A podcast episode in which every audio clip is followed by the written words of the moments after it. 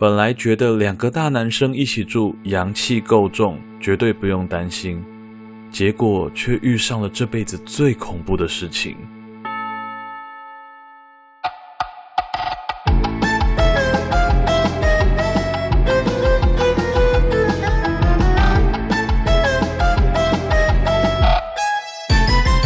欢迎收听《鬼岛电波》，我是阿娇。您现在收听的是二零二一半夜不要听鬼月故事特辑。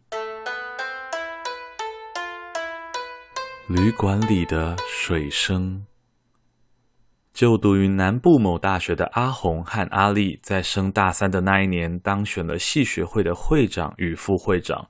而他们身为干部的第一个任务，就是在暑假的期间，参与他们所就读的科系由多所大学联合举办的体育赛事的筹备会，可以说是系上一年一度的大型跨校联谊赛。由于每年的主办大学都不太一样，而今年又是由新主的学校所主办的，因此阿红和阿丽两位必须要一同北上至新主参与这个筹备会。今年会议的表定结束时间是落在晚上的八点。再加上这是他们两个人人生第一次来到新竹这个地方，很多想逛逛的、想看的这个新鲜的城市，的确很吊他们的胃口。无论是吃吃贡丸啊、吃吃米粉啊，其实都好。于是阿丽和阿红两个人决定把这个一天的会议行程计划更改为两天一夜的新竹出差微旅行。夏天的新竹没有风。因此，他们两个人回来之后，对于新竹的印象一直都是夏天只有冷气房或是地狱的差别。那由于会议的时间是从中午的十二点开始，阿丽和阿红两个人只好提着他们的行李去参加筹备会。结束之后，再去旅馆 check in。会议进行得很顺利，他们也结交了不少校外的朋友。阿红看了看手机地图。发现旅馆距离开会的地方只有二十分钟的步行路程，接着两个人就陷入了要花钱叫计程车接送、享受冷气，还是要背着行李走上二十分钟的脚踏实地。最后两个人因为是穷学生的缘故，他们选择了后者。最后两个人只好汗流浃背的，终于走到了旅馆。阿丽看到旅馆的瞬间，眼睛睁得大大的，靠！你是在跟我开玩笑吧？眼前的旅馆是一栋老旧透天厝改建而成的，看起来非常的阳春，让阿丽深感人在江湖身不由己。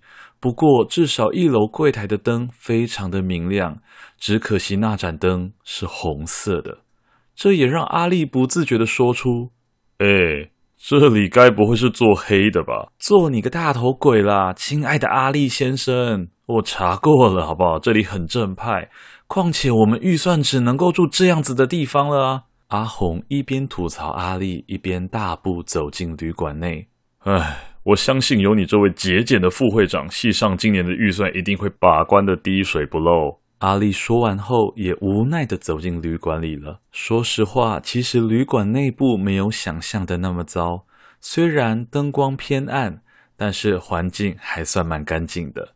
接待他们的是一位穿着白色短袖衬衫的中年阿姨，波浪短发配上硬挤出来的笑容，在红色的灯光下确实有点瘆人。在办完手续之后，他们拿着房号三零六的钥匙，搭上了一台灯光昏暗的电梯，抵达了旅馆的三楼。电梯开门的瞬间，映入眼帘的是石头地板搭配少许的日光灯，而扑面而来的是些微的水霉味。这个水霉味啊，让阿红与阿丽两个人连呼吸都不敢吸得太大口。他们走到三零六号房的门口，正当阿丽插上钥匙准备拧开房间门把的时候，阿红一只手瞬间抓住了阿丽，靠北哦，干嘛啦？亲爱的会长先生，你是不是忘记要敲门了？好啦好啦，宁可信其有，不可信其无。打扰喽。房门打开后，他们按下了旁边的电灯开关，这个水霉味貌似变得更重了。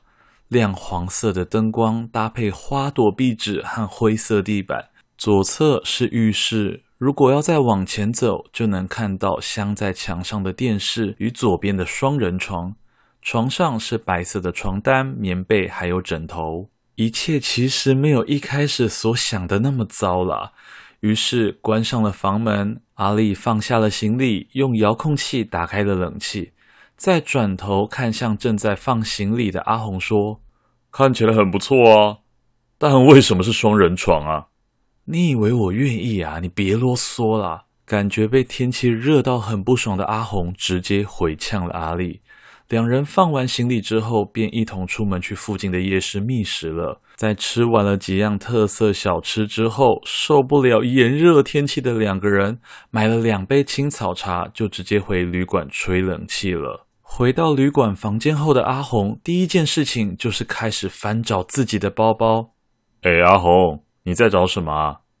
止痛药啦，不知道为什么，嗯，觉得头好痛哦。你要不要先去洗澡？阿丽看到阿红的眉头紧皱，好像真的很不舒服一样，就决定先不要吵她，拿着衣服就直接进浴室洗澡了。浴室相当的简陋，左边是莲蓬头和酒红色的浴缸，中间是一面缺了角的镜子与酒红色的洗手台，右边是一个酒红色的马桶，非常的复古。阿丽快速洗完澡后，换上了睡衣睡裤，便走了出来。看到阿丽出来的阿红，一句话也不说，直接拿着衣服就直接进了浴室洗澡了。感觉她好像真的很不舒服。看到平常非常杂念的阿红突然变得很安静，阿丽还真的有点不习惯。在两个人都洗好澡后，阿丽喝着青草茶，划着手机，而另一边的阿红则是果断地把青草茶冰进冰箱，直接躲进被窝里。哎，你要睡喽？嗯，我要睡了，你不要管我没关系。于是阿丽也把喝到一半的青草茶放进冰箱，并顺手把灯关上。整个房间瞬间化为又安静又黑暗。阿丽也躲进被窝中开始滑手机。不到几分钟的时间，身旁的阿红便传来了细微的鼾声。嗯嗯。嗯，不知过了多久，阿丽也觉得有点困了，看了看手机的时间，凌晨一点二十三分。嗯，好像该睡了。就在这个时候，从厕所的方向传来了一阵怪声，阿丽瞬间睡意全无。这个声音很像水涌进喉咙的声音，他不安地转头看向身旁的阿红。就在这个时候，旁边的棉被有用力用手拍打着的声音。在手机的微光之下，阿丽看到了阿红眼睛睁得大大的，直勾勾地盯着他，双手不停地拍打着棉被。就像是全身只剩下手掌可以动弹一样，死命的拍着。阿丽被吓到完全说不出话来，于是她鼓起勇气打开了房间的灯。此时，阿红犹如被松绑了一般坐了起来，大口喘着粗气，而那恐怖的声音也消失了。阿丽拿着手机。快速的回到床上，抓住了阿红的手，直接跑出了三零六号房。在跑到电梯附近的时候，阿红开口说：“我刚刚做了一个梦，我躺在浴缸里面，全身都不能动。在我很紧张的时候，突然有一个中年男子闯了进来，打开水龙头开始灌水，打算把我淹死。接着我就突然醒了。”然后你就把我拉出房间了。阿红的手心冒着冷汗，一脸不安地看着阿丽。为了别让她害怕，她决定先别提刚刚所发生的事。两人鼓起勇气，直接走进房间里收拾东西。没想到那两杯本来应该在冰箱里的青草茶，不知道被谁摆在了地上。他们马上吓到，决定退房，不要再住了。而柜台的阿姨完全不相信他们所讲的话。就这样，阿红与阿丽两个人在麦当劳里度过了那一个夜晚。事后，两个人提及了这件事情。发现了更多细思极恐的疑点。首先，阿红完全没有印象，她有睁开眼睛看阿丽。她在梦中是惊恐地看着那个可怕的中年男子，发出 很像倒抽一口气的笑声。第二，当他们再次进入房间收拾东西的时候，靠近阿红那一侧的床单是湿的。第三，那个声音。很像溺水的声音，干，是不是很可怕？我真的是当下想到就想卸任哎。好啦好啦，你这个故事我可以采用。看在你们那么惨烈的情况下，我就帮你分享给我的岛民们好了。突然想到，只要每次有过夜的团体行程，阿娇我一直都是个抢手的室友呢。毕竟跟我同一间房间，超安全。如果你喜欢这个节目，务必分享、订阅、按赞、留言。让更多人成为鬼岛的子民，大家拜拜。